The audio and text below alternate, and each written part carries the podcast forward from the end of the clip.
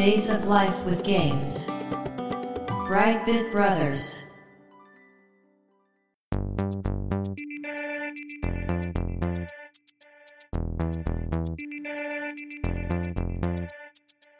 どうも、ワンピー川崎です。どうも、2P 長谷川です。この番組はかつてゲーム少年だったワンピー川崎と 2P 長谷川の2人がゲームにまつわる様々な話題で古きを訪ねて新しきを知る番組です。はい。というわけで、ブライトビットブラザーズステージ83です。はい。ありがとうございます。今回のテーマはファンタジーゾーン。うん。ね、予告した通り、シューティングゲーム。いやー、皆さん何が来ると思ってた。んですかね。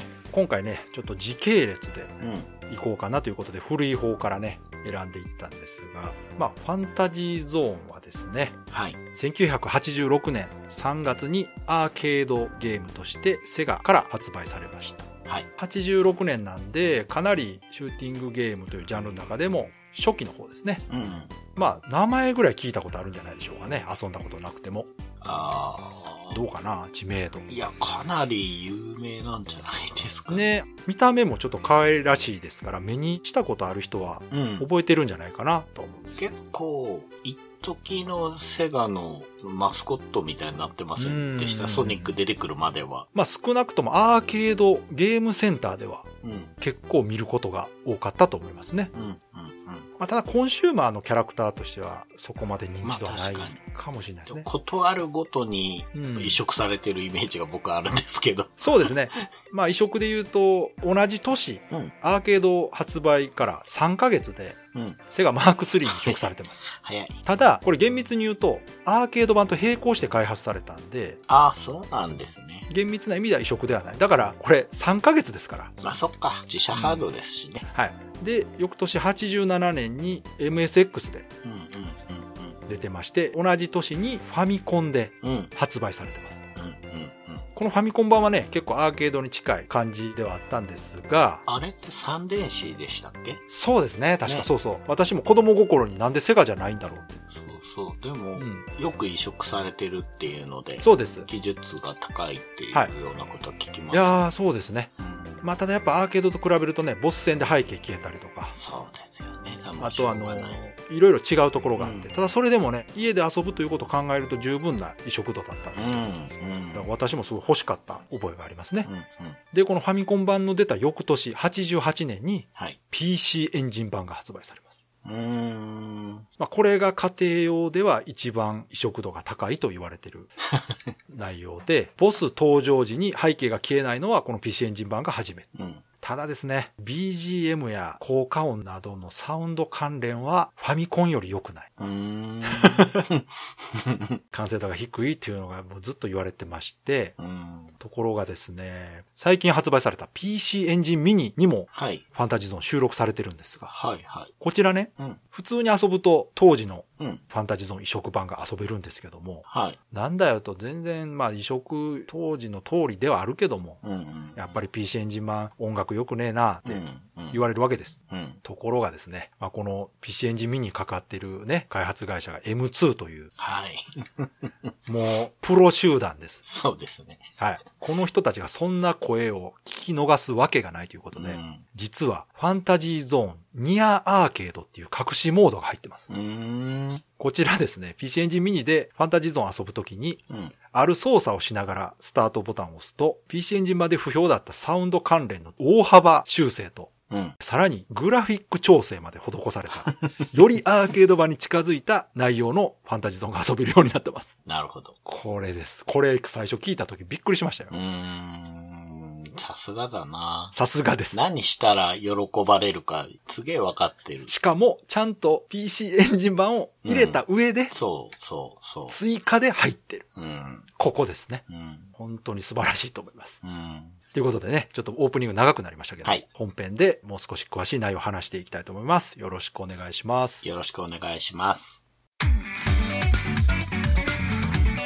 Days of Life with Games.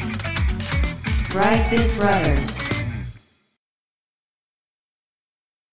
ゲーム内容の話をする前にですね、はい。世界観の話とかしていった方が分かりやすいと思うんですよね。うーん。まずそれからね、システムの話した方が多分頭に入ってきやすいと思いますんで。はい、はい。じゃあお願いします。で、その世界観の前にですね、開発の経緯というのがありまして、はい、はい。これね、ちょっと順を追っていくとですね、はい。まず、このファンタジーゾーンが発売される1年前、1985年に、はい。コナミが発売したグラディウス。うん、うん、うん。うんこれを超えるゲームを作ろう。ほというのが当初の企画目的です。やっぱね、グラディウスのヒットというのは、うん。他のメーカーにとっても、これはもう見逃せないことだったんです。うん本当にグラディウスはめちゃくちゃ売れたんで。そうですよね。はい。うん。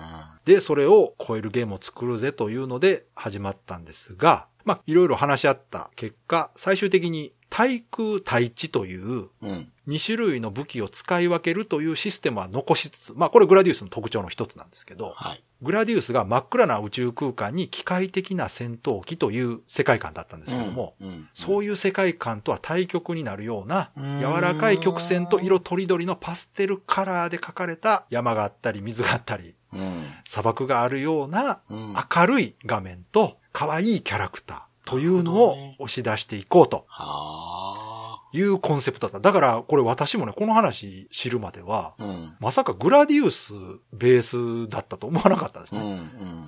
もう全然違うイメージだったんで。まあでも言われてみるとこう、ね、納得というかその逆を言ったんですね、徹底的に。そうですね。。で、なるほどなと思ったのが、その2系統ね、うん。の武器というのは、あ、確かにそうだと。横打ちと下に落ちるボムと持ってるわとうん思って。うんうんでね、その横スクロールシューティングという意味では、はい。このファンタジーゾーンの翌年に R タイプが出てるんですね。うん。だからこのグラディウスと R タイプの間がファンタジーゾーンというのが、うーん。なんかこう、ちょうど間っぽいなという 感じがするんですね。ファンタジーゾーンというね、うん。タイトル通りですね、うん。世界観がパステル調ではい。書かれた、まあ、かなり独特なファンタジーな世界観。はい。敵キャラも可愛くて、うん。時期ですら可愛いと。そうですね。まあなぜ主人公の時期がですね、羽が生えた赤、緑、黄色、水色っていう機体ですから、これ、なかなか今までのシューティングでは見たことない。デザインですね、これ。そうですね。しかもですね、これ私最初やった時、うん。あ、この水色のところが多分あのキャノピーっていうかあの、はいはいはいはいはい。パイロットが乗るときに開くとこなんだなと思ったんですが、これ乗り物じゃないんだと。これはオパオパっていう生き物であると。うん。まあ、オパオパっていうのは名前ですけどね。はい。個体名ですけども。生き物なんですよ、これ。うん。誰かが乗ってるわけじゃないと。うん。で、その証拠の一端がですね、地面に近づくと足が出てくるっていうね。へえ。あ、はい。そうなんだ。近づかないと出てこないんだ。はい。飛んでる時は羽が出て羽ばたいて飛んでるんですが、地面に近づくと足が生えてきて歩くんです。うーん。これ生き物なんです、これ。という、なかなかね、びっくりな世界観なんですね。うん。これは確かにその他のシューティングとは全く一線を画する設定なので、うん。当時非常にやっぱり話題になりました。うん。ううんん。で、まあ、ここからね、ゲーム内容になるんですけども、はい。まあ、8方向レバーとボタン2つで操作します。うん。で、まあ、ボタンの2つはですね、ショットとボムで分かれてまして、ショットが空中の敵を撃つよはい。う。で、ボムは地上の敵を倒すようう。というんことで、画面は横スクロールシューティングうん。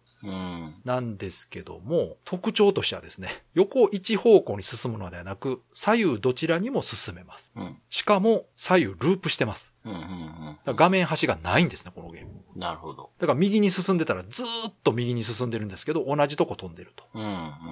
というのも非常に特徴的ですね。うん。ゲームとしては面繰り型なんですよ。うん。ステージが全部で8面あるんですね。うんで、まあそれを1面ずつクリアしていくという感じなんですが、はい。ステージクリアの条件っていうのが、うん。うん。ステージ内に点在する10個の敵の基地はい。を全て破壊するとボスが出てきます。ではいはいそのボスを倒すと、そのステージクリアになります。なるほど。これが1ステージの構成になってまして、うん。で、基地の位置っていうのは固定になってるんですね。うん。うん。だからまあ、何回遊んでも同じ位置に基地が出てくると。うん。で、その基地から敵がわらわらわらっとこう出てくるんで、うん。うん。基地を倒せば敵は出てこなくなる。うん。で、その基地もね、すごいデザイン可愛くて、生き物なんですね、多分あれ基地も。うん。顔がついてるんです。ああ、顔ついてますよね、いろんなもんに。その基地にね、耐久力っていうのがあって、一発撃っても壊せないんですよ。うん、うん。でその耐久力がカラータイマーみたいなランプがついてて、うん。で、攻撃すると耐久力が減ってって、青色から赤色へグラデーションで変化していく。うん、うん。で、ポカンと壊れると。なるほど。だから今どれぐらいダメージ当ててるかっていうのが、こう、ちょっとアナログな感じで見えるんですうん、うね。ん。で、その基地の位置っていうのが、この左右ループするから、うん。わかりにくいとかね、画面の端がわからないんで、はい、はい。ちょっとわかりにくいところを解決するために、うん。画面の下にレーダーマップというのがあります、このゲーム。だから横長のマップの中に、今自分がいる位置はここだよという四角いウィンドウが出てて、うん、うん。それがこう、そのマップの上を左右に移動しているというマップが出てます。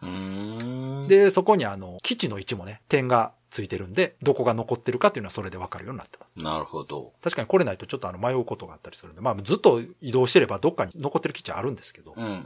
でね、このゲームシステム自体はだから特に目立った珍しいことはしてないんですが、やっぱこのスクロール方向とか、うん。まあそのボスが出てくる条件っていうのは他のゲームとはちょっと違うなとうん、うん。いう感じですね。はい、で、あともう一つの特徴ね、グラディウスを元にしてると言いましたけど、はい。グラディウスと同じくパワーアップがあるんですね、このうん。ゲームも。で、グラディウスの場合はカプセルを取って自分で任意のこうパワーアップを選ぶという形だったんですが、うん。ここも非常に独創的なパワーアップシステムになってまして、敵を倒すとお金が出てきます。はい。そのお金を貯めてお店でパーツを買ってうん、うん。パワーアップします。うん、うん。それがこのゲームのパワーアップ方法です。そうですね。買い物式ですよね。これはもう本当に珍しいし、うん。楽しかったんですね。すごく。めちゃくちゃ斬新で、うん。うん。すごく新鮮だったんですね。これ、どの面でも売ってるもんは一緒なんですか？そうですね。うーん。うん、まあ、このお金っていうのが、うん、敵を倒した時にコインがね、うん。キラキラっとこう、マリオのあの、コインみたいなのが出てくるんですね。はい。で、回転しながらこう、くるくる、敵がコインを落とすと。で、それを集めればお金が増えるんですね。うん、うん。で、このコインを集めるっていう表現が、比喩ではなくて、物理的にこう実際集めるっていう意味で使うんですけど、うん。うん。これね、今のゲームってコイン出てきたら勝手に吸い込んだりするじゃないですか。はいはいはい。このゲームは自分でそのコインがあるとこに時期を寄せていかないと拾えないんですうね。ん。で、しかもね、このコインっていうのが物理的な動きをするんですよ。うん。だから空中の敵倒すと、うん。その敵が落としたコインっていうのは地面に重力で落ちていくと。はいはい。で、地面に触れるとバウンドしてポンポンと跳ねて転がるとはい。いう動きをします。ということはですね、高い位置で敵を倒すと大きくバウンドしてうん。止まります。うーん。低い位置の場合はそんなにバウンドせずに止まります。あ、じゃあ低いとこで倒した方が拾いやすい。さすが、素晴らしい。そういうことです。コインの集めやすさが敵の倒し方によって変わるんです。だから、できるだけ低い方で倒した方がコインを集めるロスが減ると。うん、うん、結構、その、この仕様自体がゲーム全体のアクセントとして効いてるんですね。ーうんん。なるほど。ただ単にその敵を倒すだけじゃなく、倒し方を工夫すれば効率よくうん。コインを集めることができると。で、まあ、このコインの価値っていうのが9段階あって、コインに数字が書かれてるんですよ。1から9まで。はい。で、これね、私、調べるまでそんな数字書いてあるって全く気づかなかったんです。うん。なぜかというと、コイン縦に回転してるんですよ。はいそんなん書いてたっけと思って。まあうん、全然見ずに集めてたんで。で、まあもちろん集めたお金はね、ウィンドウのとこで今いくら持ってるか分かるようになるんで、別にその数字見て集めてるわけじゃないから、うん気にしなかったんですけど。で、このコインの単位は、ゴールドです。うん。はい。もう分かりやすい。はい。基地を倒した時に出現するコインが、まあこのゲームの中でもかなり価値が高くてですね。うんただその基地倒した時のコインの価値っていうのはラウンド開始からの時間経過で下がっていくんです。ああ、じゃあ早く倒した方がそうです。儲かる。はい。だから早く倒せば倒すほどいっぱいお金がもらえるし、まあ、うん結果的にね、基地を壊せばボスが出てくるわけでクリア時間も早くなると。なるほど。はい。なんかよくできてますね。そう。これがどういうことかというとですね、うん回転が早くなるという。そうですよね。ね。うん。前回ね、はい。説明したシューティングの悪循環をね、ここでちゃんとなるほど。解決していると。うーん。なので、上手い人のプレイ見てると、うん。一瞬でボス出てきます。もう雑魚に目もくれず、ブワーって基地を連射でガーッと倒していって、うん。うん。で、ボス出てきて終わり。うーん。これが気持ちいいんです、このテンポがね。なるほどね。で、まあ、さっき言ったあの、その、基地倒すとボスが出てくるんですが、このボスを倒すことでも大量のコインが手に入ります。あばらまくコインが多いんですね、ボス倒すと。あ。はいはい。で、このボス戦のコイン集めっていうのが一番まあ、お金集めとしては効率がいいんです。で、このファンタジーゾーンのボスっていうのは、倒すと、うん。体にピキピキピキピキってひびが全体に入って、うん。割れてバラバラになって崩れ落ちて、うん。大量のコインを落とすっていう動きをするんですね。この時にね、ボスが落としたコインすべてを集めるっていうのは結構難しいんです。いっえ、ぱい出る分飛び散るんですよ。バラバラバラーっと。画面外に行っちゃうってことですか？そうそうですうん。バラバラ飛び散ると。その動きのせいもあるんですが、もう一つその集めにくい理由があってですね、それが制限時間なんですね。うん。ボス倒すと、うん。クリアした時にジングルが鳴るんです。このジングルが鳴り終わるまでにコインを拾わないとダメという時間制限があるんです。で、この時間が約5秒。なので、これ実はね、普通にボス倒すと全て拾うのははい。ほぼ無理。ではどうすればいいかというと、これが先ほど言った敵を倒す位置なんですね。あー、低いとこで。ボスが低い位置に来た時にとどめを刺すと、うん。うん。うん。ほぼ跳ねないので気持ちよく集めることができる。なるほど。ただですね、これ一部のボスはもう位置が固定されてるんです。はい。だから絶対下に降りてこないボスとかもいるんで、そういう場合には絶対集められないという状況が生まれます。うーん。この辺なんかもそのゲームのアクセントとしては非常に効いてますね。ショップはボス倒した後に出てきたりするんですか？ショップはどちらかというとですね、うん。ステージが始まってすぐの時にヒョロヒョロって飛んできたり、ボス前にヒョロヒョロと飛んできたりしますね。あ、なんか浮いてるんですか？ショップって。そうですね。ショップはですね、風船型です。風船？風船捕まえるとショップに行ける赤い風。船がふわふわーって下から飛んでくるんですよ。で、それにショップって書いてあるんです。で、その風船に触ると、うん。画面が変わってショップ画面になります。武器があっていくらって書いてあるウィンドウそうですあの画面になります。うんはい。ああ、そういう仕組みなんですね。そうなんです。なんか風船に捕まるとね、ショップになると。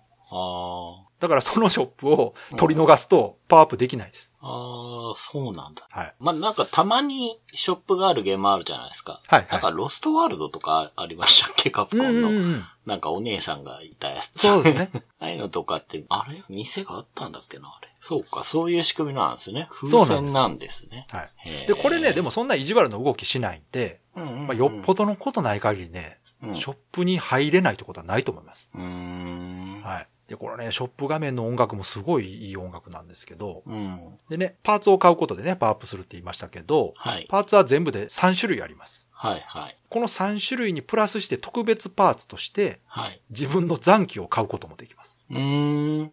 うんうんじゃあ、買わない限り残機増えないシステムですか？そうです。特典によるワンアップがありません。そうなんだ。はいへあとですね、パーツでパワーアップすると言いましたけど、ーうん。イメージ的にね、なんかパーツでパワーアップっていうとこう、なんかパーツいっぱい買っとけば、うんうんうん。付け替えられるようなイメージあるじゃないですか。うんうんでも基本的には複数持ってても、うん。うん。一度に1個しか装備できないんで、うん。いくら買いだめしても、うん。1回やられてしまうと、うん。パーツは全部なくなります。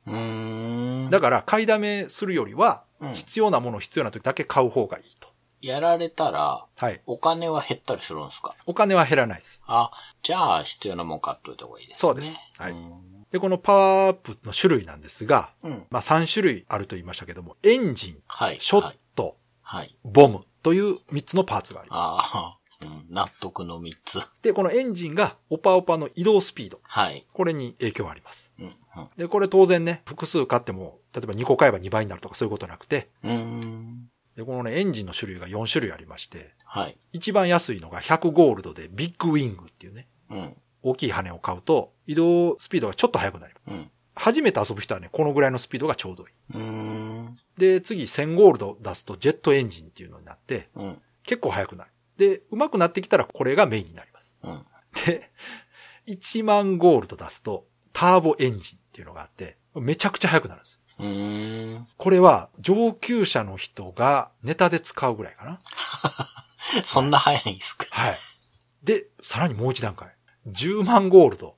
うん。これ、買える人いんのかなと思うけど、ロケットエンジンっていうのがあって、うん。でめっちゃ速いです、これ。これもネタです。ちょっとレバー入れたら画面端まで行くぐらいの速さ。へえ、じゃあ、左右繋がってるから、すごい速さで一周できたりすあるのかな、の、敵ぶつかって死ぬと思います。これは多分ね、やり込み要素じゃないかな。このスピードでクリアしたい人用みたないな感じかな。なるほど。多分でも無理やと思うけどな、もうこれ。うんはい。で、次、ショットね。はい。で、これは一定時間、ショットがパワーアップします。時間制でね、ゲージがぐーっと減ってって、うん。その間だけ撃てるという。へショットなんですけど、基本的なショットっていうのがあのツインショットなんですよ。縦に2発弾が出るというのが、オパオパの普通のショットです。はいはい。で、時間制限があると言いましたけど、うん。これ、例えば打ってる間だけゲージが減って、ボタン離すと止まるというのではなく、うん。もう装備してる間ずっと減っていきます。ああ、そうなんだ。だから使わないと損ってやつです。シビアだな。で、これでね、ショットで買えるのが500ゴールドでワイドビームっていううん幅広なビームが出るから広範囲の敵倒せると。うんうんで、1000ゴールドでレーザービーム。うん。うーん。これボタン押しっぱなしで横長のレーザーがビーッと出る。うーん。これ気持ちいいんですよ、すごい。うーん。これがだから連射するより早いんですね、ダメージがね。なるほど。そして5000ゴールドでセブンウェイショット。はははは。これはオパオパの前方にショットが7方向に出ます。うわすごい広範囲に攻撃できそうでするんですね。ところがですね、このセブンウェイショットの進化はですね、うん。直接攻撃にあります。直接？基地に密着して撃つと7発全部が当たる。ああ、そういうことか。はい。これはレーザーより早く基地を壊せます。一瞬です。だから広範囲に攻撃できるっていうのも強いんですけど、近距離攻撃が強力で、基地に密着して当てたら一瞬で破壊です。これ。すごいですよ。だから、ステージ始まってショップでこれパッと買って、うん。基地全部すぐ壊してボスも倒してますから。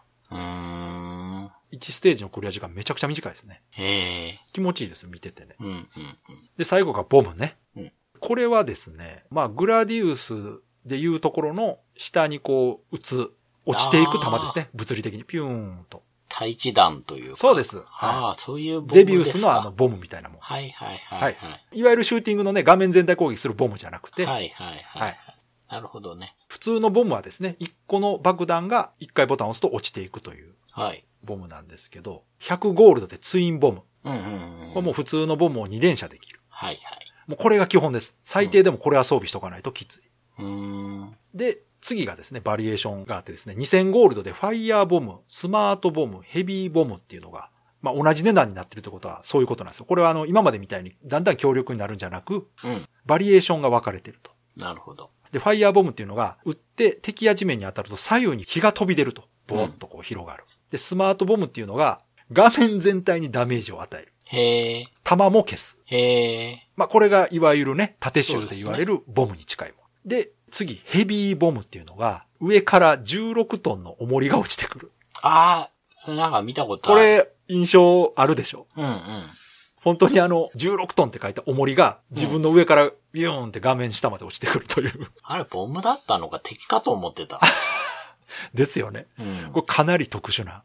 で、これはもう、はっきり言って、もう使い方が、まあ決まってて、もうこの敵にこれ使えみたいなボムなんですよ。うん、うん、うん、うん。通常ではあんま意味ないんですけど、うん、うん。まあこれがね、3種類の内訳ですけど。で、さっき言ったあの特別パーツがエキストラシップっていうのがあって、はい、はい。これが1機増えるやつね。うん、うん、うん。で、これね、1機買うごとに値段がどんどん上がっていくんで、ああ、そうか。はい。最初はね、5000ゴールドで買えるんです。うん。で、次はもう倍々で上がっていくんで。足元見てますね。そうですね。やっぱ大事ですからね、命がね。うファンタジーゾーンのまた不思議なとこというか、まあ、一応これね、ストーリーがあるんですよ。ん。うん。何してるんですか、オパオパは。でしょ？うん。てか、オパオパは固有名なんですよね。そうです。ってことは、この種族は何て言うんですか？種族名ちょっとわかんないんであすよ、ね。そうなんだ。え、でも、他の人がじゃあいるんですか？人じゃないけど、その、オパオパじゃない同じ形のやつとかいるんですか？いますいます。うーん。で、これね、ゲーム中にお金出てくるじゃないですか。うんうんうん。で、これ、私もね、ストーリー読んで、そういうことかと思ったんですけど、うん。これ、惑星間の公式通貨が乱れて、うん。エリダス第9惑星が大恐慌に見舞われたっていうストーリー。要するに、お金すごい絡んでるんですよ。うん。だから単にパーツを買うためにお金があるわけじゃなくて、うん。ストーリーにめっちゃお金絡んでるんです。あ、そうなの？そうそう。な、どうしたいんですかね？目的としては。大恐慌で。そうなんです。これだから公式通貨が乱れてるっていうのはなんか価値がこうめちゃくちゃになってるんですね、おそらく。うん。で、宇宙協会が調査したところ、うん。何者かがうん。メノン星人っていうのを操って、うん。外貨を奪って、うん。ファンタジーゾーンに巨大要塞を建造していることが判明した。なるほど。それの解決のためにオパオパがファンタジーゾーンへ向かうという。へえ、ええ、そうなんだ。なんかぼんやりしてるけど、私も、へえーと思って。えー、なんだろう。その、公式通貨の乱れを、ええ、な、これ後付けじゃない？これ。よくわかんないけど、なんかちょっと違うけど、こう、マルサの女的な人なのかな？な、なんか、ねオパオパの立ち位置がよくわかんないでうすよね。ん、なんか、公的機関から派遣みたいなことなんですかね。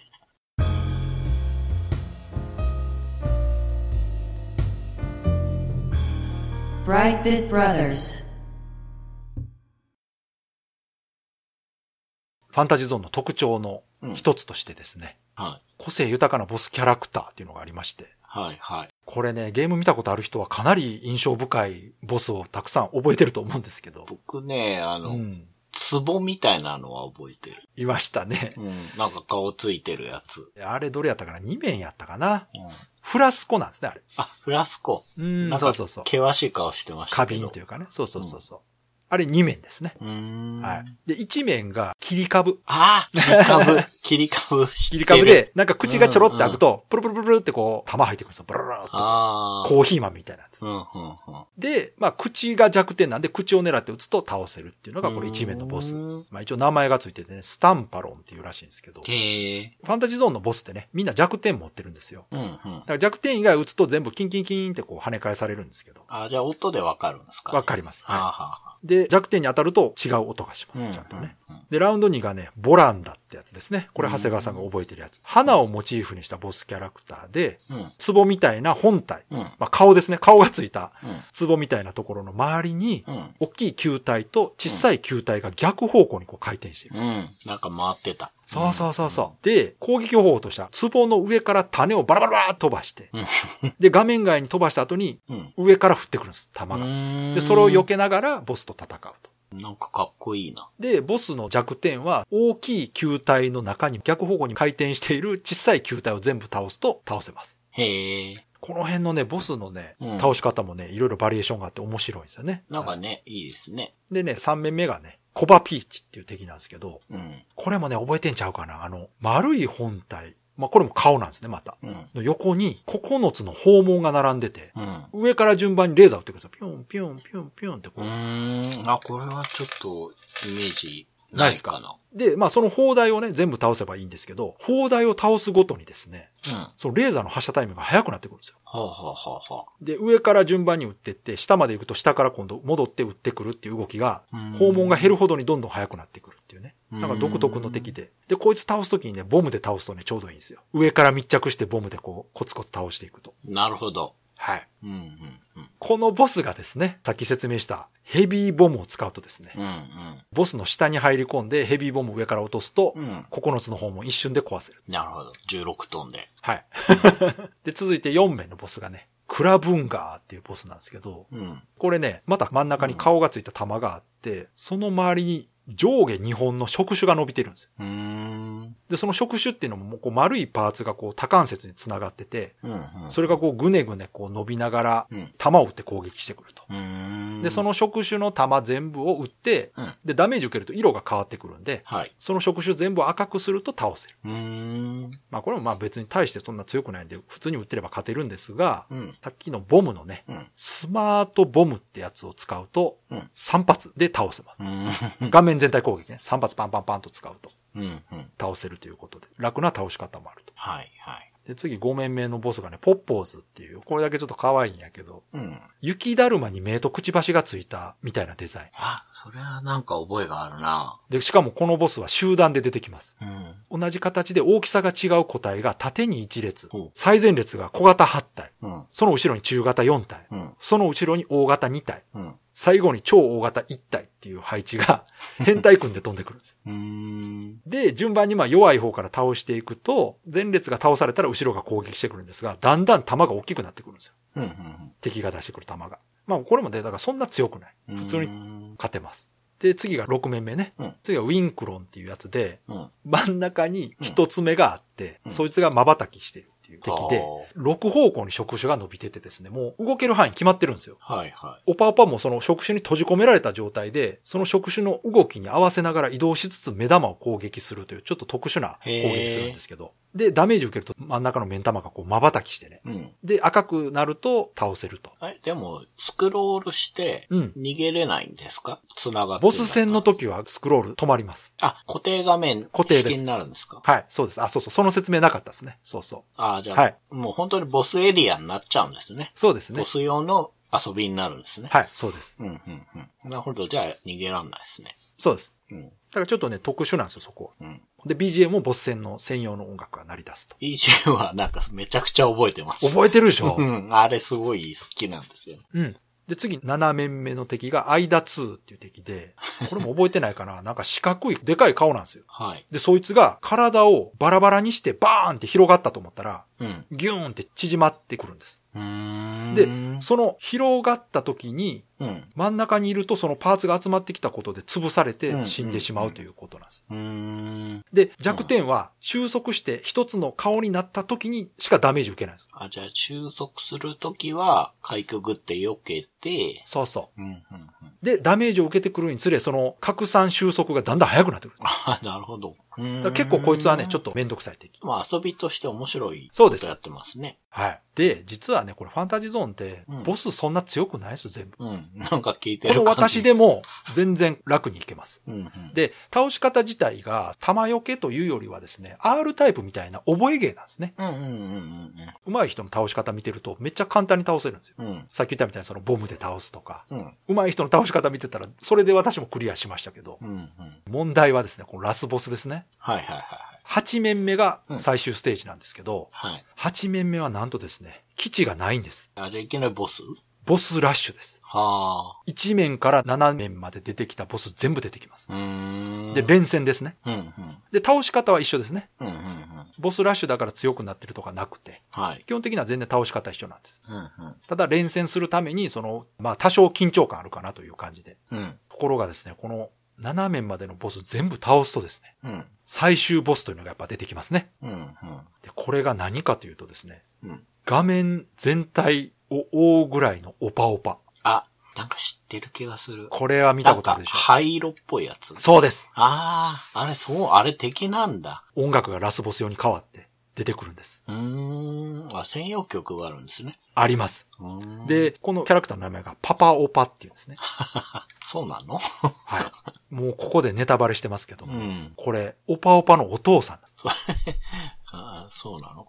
親子の問題だったんおですか？父さんが取り憑かれてるんです、これ。ああ、そういうこと？よかった。敵に操られてるんです。ああ、それならよかった。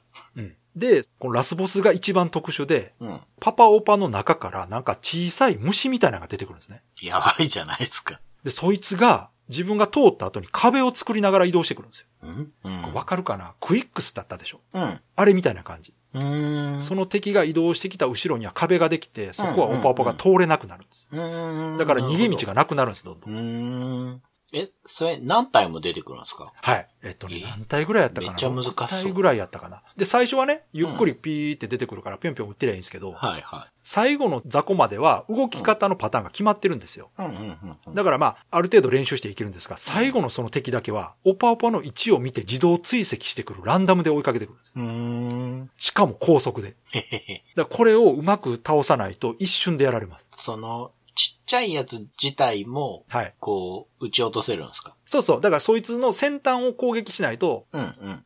倒せないんですね。なるほどなるほど。うん。で、だんだんこう、速いやつが出てきて、うんうんうんうん。まあ倒すんですが、最後のやつは、うん。もう本当にオパオパをそのまんま追跡してくるんで、うん。早く倒さないとダメなんですけど、うん。難しい相当。あで、私がそのゲーセンで見て、あ。うん。そういうことかっていう攻略法がちゃんとあってですね。うん。上手い人がやってたのが、最初に、うん。なんていうのかな、うまいことそのね、縦に壁を作らせるんですよ、そいつ自身に。うん。で、その壁からこっちに来れないような位置に誘導すると。そいつは、、オパオパの方に来たいがために壁沿いにずっと動き出すんです。なるほど。なぞるように動き出すんですう。んうんうんで、その隙に倒すっていう倒し方があって。これね、説明難しいな。あの動画見てもらうとわかるんですけど、うん。敵のその壁を作るということを利用して敵を閉じ込めて倒すという。うんうんうん。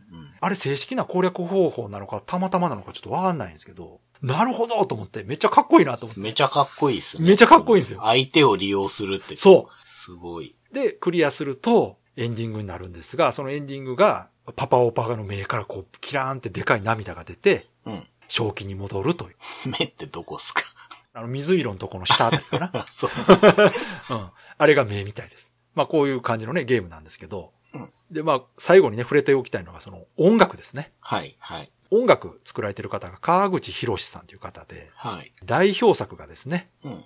ハングオン、スペースハリアー、アウトラン、アフターバーナーっていう、ん。最高のものしかない。セガです。はい。うん。もうセガのイメージを作った人ですね。うん。はい。えー、アウトランもっすか？はい。すげえな。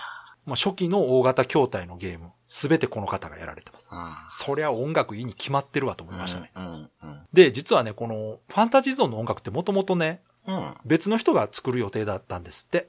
しかもね、出来上がってたらしいんですよ。うん。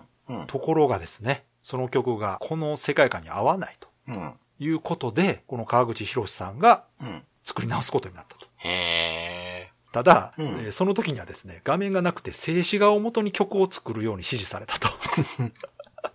へえ。どういうことやねん静止画で？ね。動いてる絵みたいじゃないですか。じゃあ、最初の曲作った人なんて、それこそ何もなくて作ってたかもねしれないですかもしれないですね。あの、説明だけ聞いてね。そりゃ合わなくても仕方ないっすね。結構タイトなスケジュールで作ってたんちゃいます、うん、うんうん、そうかも。で、まあ、この川口博さんが今回の曲を作った時のイメージというかね、作風がはい。影響を受けた人がいると。はいはいはい。で、それが、大野木信之さんという方なんですよ。はで、この人ね、私ちょっと知らなかったんで調べたんですが、あ。うん。これね、ナムコのサウンドの方。なんです。ね。で、ナムコに、うんもともとそのプログラムデザイナーとして入社する予定だったらしいんですけど、うん。まあ、本職じゃない音楽も作られてたらしくて、はいはで、その人がシンセサイザーで作った曲が、い。これいいじゃんっていうことで、ラリー X のハイスコア BGM に採用されて、うん。うん。結局サウンドとして働くことになった。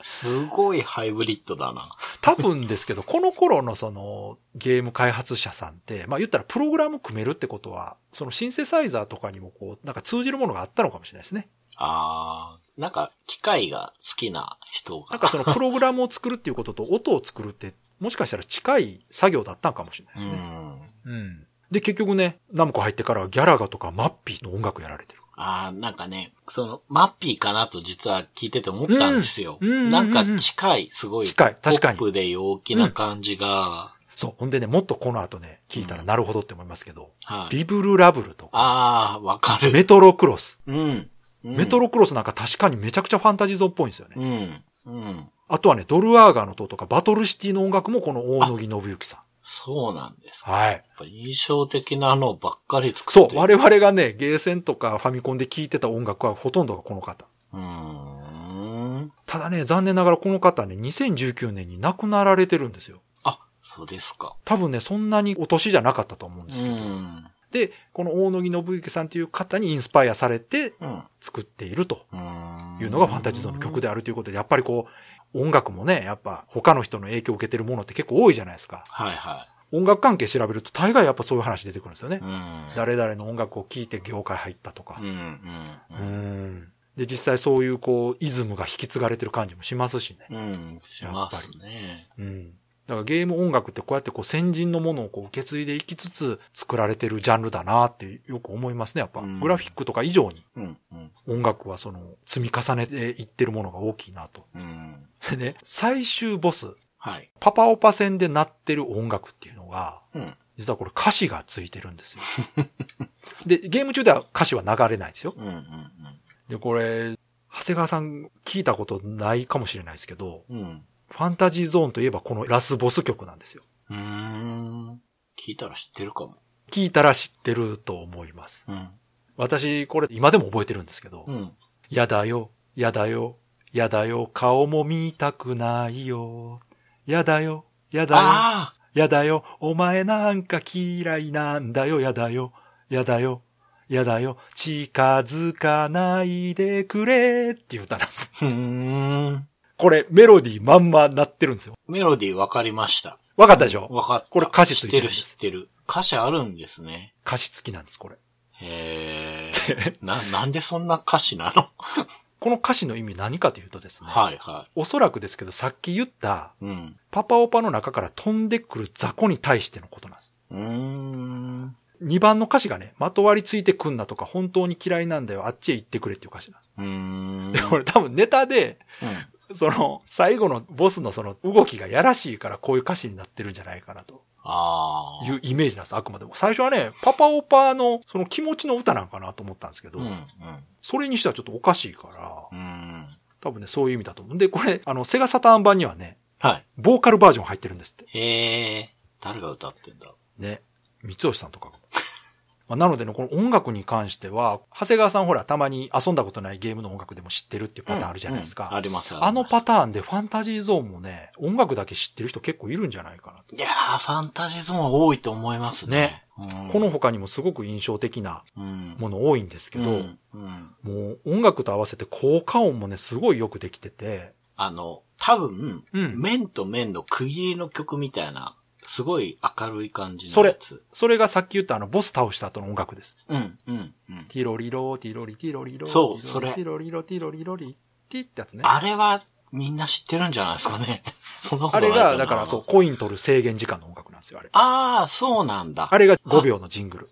なるほど。あの時にお金取ってるから、私はあの BGM とセットでコインの音が残ってるんです。なるほどね。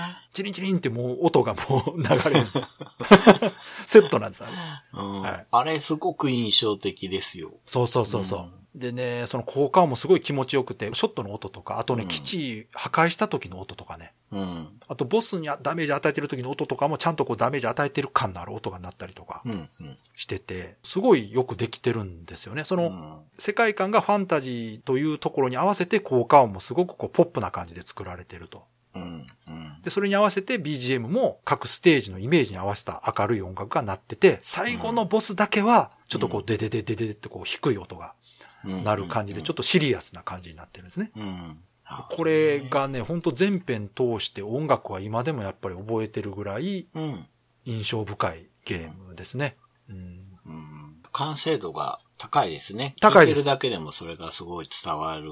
なんか、一本通ってるというか、やっぱりその、最初に話されてた、その、うん。グラディウスを超えようっていうことで、うん同じことはしないでおこうっていうのが、そうですよね。全体の足並みを揃えられたのかもしれないですね。いや、なんかね、普通にそのグラディウス超えようぜっていう会議してたら、うんやっぱり横スクロール自体は採用しそうなイメージですよね、普通。うん、うん、うん。その上でその明るい世界観にしようってなりそうなものを、うん、ループ画面にしてね、うん。基地全部倒したらボス戦になるっていうのはかなりオリジナルな設定だなって。他にね、あんまり見ないんですよ、シューティングで。だけど、ね、その、お金の、なんていうか、価値のシステムとかうんうんうんうん聞いてると、全然単に逆張りした結果そできたってんじゃなくて、全然違いますね。ちゃんと仕組みとして出来上がってますもんね。そうですよね。本当にどういう過程で、だからグラディウスを超えるというのはあくまでもうん。目標としてあって、うん。グラディウスみたいなものを作るではなかったっていうことですよね。うんうんうん、そうそう。うん。全然結果的に違う遊びを提供して評価を得たんでしょうね。多分グラディウス好きだけど、ファンタジードームも大好きっていう人うんいるだろうから、もう絶対いますね。うんね、うん同じように評価してると思いますよね。だからこれ当時ゲームセンターで見た時は本当に友達同士ですげえなと言ってましたよ。やっぱうんワクワクしましたよ、見ただけでう。ん。だからそのタイムアタック的な遊び方が一番うん、効率的だっていうので、うん、これね、エンディングまでめっちゃ早いんですよ、確かこのゲーム。上手い人やと。うん、だから回転はね、かなり良かったと思いますよ。うん難易度が全体的に高くないんです、本当に。うん、だから、長谷川さんシューティング苦手って言ってますけど、これ全然遊べます。うん。うん。まあでも今遊ぶとなるとな、一番いいのは PC エンジンミニなんですけど、はい。まあファミコン版も悪かないです。うん。うん。プレミアとか多分ついてないですよね、これね。いや、どうだろう。どうかなう結構売れたと思うんやけどな。ん。これアーカイブとか出てなかったでしたっけ？いや、セガエイジスとかで、出てますよね入ってると思いますよ。なんか 3D になってるはず。あー、あ、そう？それで買わなかったんですよ。ああ、そっかそっか。それもリメイクですね、完全にね。そうだと思います。ううん。Days of Life with Games. Brightbit Brothers. ではそろそろエンディングなんですけども、はい。今回は長谷川さんのレトロゲームプレイレポート、はい。ありますんで、はい。よろしくお願いします。ちょっとなんかね、久しぶりな感じしますけど。はい。武士清流伝二人の勇者ですけれども、前回、天正宮っていうとこで、うん。なんか進めないんですよねっって言ってたたと思うんですが、言ってた言ってた。ね、相棒のビービがパワーアップするのかなと思って、うろついたらですね、まあ全然パワーアップじゃないんですけど、え？なんか手紙を残して亡くなっている人がいて。まあ、それ読んだら、五座王っていうね、天正宮にいる王様が、やっぱおかしいと。で、あのほ、雪が降ってるエリアがあるって言ったじゃないですか。うん鏡が盗まれたって。うんで、どうもそこで亡くなってる人が王様の命令で盗んだ、みたいなことを。それについての謝罪みたいな手紙が書いてあほうほうほって。で、結局どうもならなくて、うん。で、攻略を見たんですね。はい。で、まあ、ジャンプにあたるビービーを使って、宙に浮く方法っていうのが、うん。二つあるんですよ。はい。1マス上がって、3マス横に行けるものと、おう。2マス上がって横に2マスっていう、大ジャンプと、まあ、小ジャンプみたいなものがあるんですが、はで僕が届かないのが、はいえっ、と、あれ4マスか5マスなのかな、あ。はい。はい。なんですよ。うん。で、まあ、どうやったかっていうと、はい。大ジャンプで飛んで、はい。落っこちてる途中にもう一回浮いて小ジャンプで行くと届くんですよ。ええうん。それは正式なクリア方法。みたいです。で、どうも、難しいな。うんこれで詰まる人っていうのがそこそこいるらしくて。でしょうね。だから、ここについての詳しいやり方の 説明がネットにありました。それってやっぱり、そこ行くまでにそういう動きを要求されないから分かんないんですよね。うーん、でもね、確かに、うん。落下中にもう一回掴むっていうのは、できるっていうのは教わってたんですよね。ああ、そうなんや。ただ、仕組みとして、うん。大ジャンプが届く距離が短いから、あ、そう。大ジャンプからやろうっていう意識にならなかったんですよ。そっかそっか。うん。だからまあそこは、まあパズルの組み合わせの盲点なのか。なるほどね。じゃあ一応ちょっとヒントはあったわけですね、一応。できることとしては、まあ、うん普段の戦闘とかで、上手い人はそれもうまく使ってるのかもしれないですけど、僕はあんま使うことがなくて。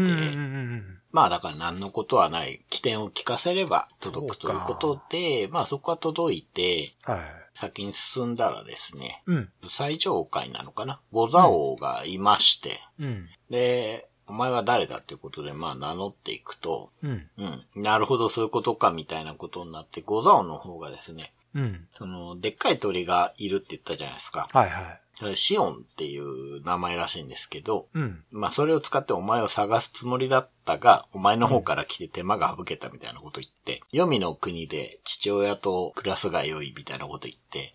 その、でっかい鳥の方が襲ってくるんですよね。はいはいだからボス戦になります。うんで、うんこれの戦闘も最初よくわかんなくて、ほね、まあ、何度かやってたら、う。うん。顔が弱点なのかみたいのが分かっては、はははまあ倒すことはできたんですけど、うん。で、倒したらですね、うん。なんか空にですね、はい。お姉さんが浮かぶんですよね。あの、なんて言えばいいんだろうな。あの、ジョジョの3部で、あの、アブドゥルさんとかがこう、ふわーっていくじゃないですか。はいはい イギリス召される時のねそうそうそうそう。あああいう感じでお姉さんが空にいて、あ。ほで、まあ、お姉さんは実のお姉さんではなく、う。うん。その、10年前に戦ったうん。山の方の女神様だったんです。へえ。で、海の神様であるお兄さんにうん。敗れて、ほうほその時にお姉さんを、まあ、女神を手伝って戦ったのが自分の父親う。なるほど。ということで。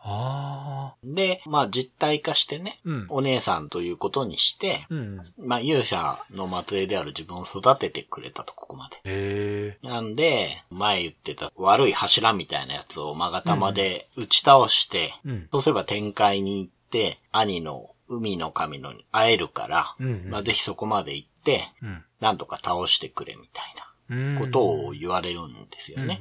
で、自分の父親が黄泉の国にいて、うん。なんか自分の一族の最強の剣っていうのを持って待ってるから、ほまあそこに向かいなさいみたいなことを確か言うんですよ。う。うん。うん。なんで次はそこに行くっていうことになるんだけど、黄泉の国ってどうやって行くのかなと思いながら、え、生き方はわかんないですか？それはなくて、で、うんその、なんかね、相棒のビービが、うん。主人公って喋んないんで、うん。こう進行役ってビービが結局やるんですよね。うん。うん。そのお姉さんに向かって、うん。なんて勝手な言い草なのみたいなこと言ってくれるんですよ。いや、その通りだなと思って聞いてたんですけど。確かに。うん。ただまあ、あなたならできるはずです的なことでね。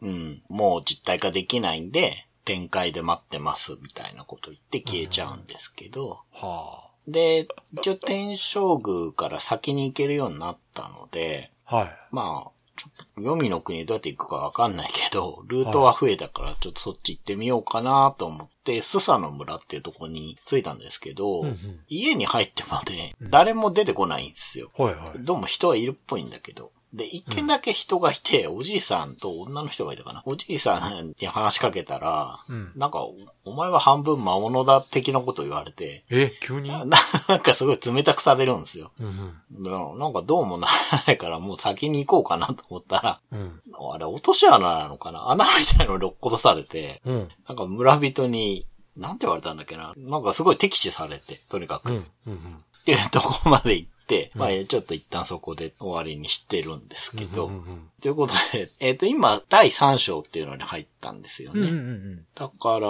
まあ、黄泉の国とかも行くんだろうし、うんお姉さん、まあ、女神様の口ぶりからすると、その後多分展開に行くんでしょうね。ああ、なるほど。やっぱ神様の世界に行くんですね、やっぱ。だと思いますね。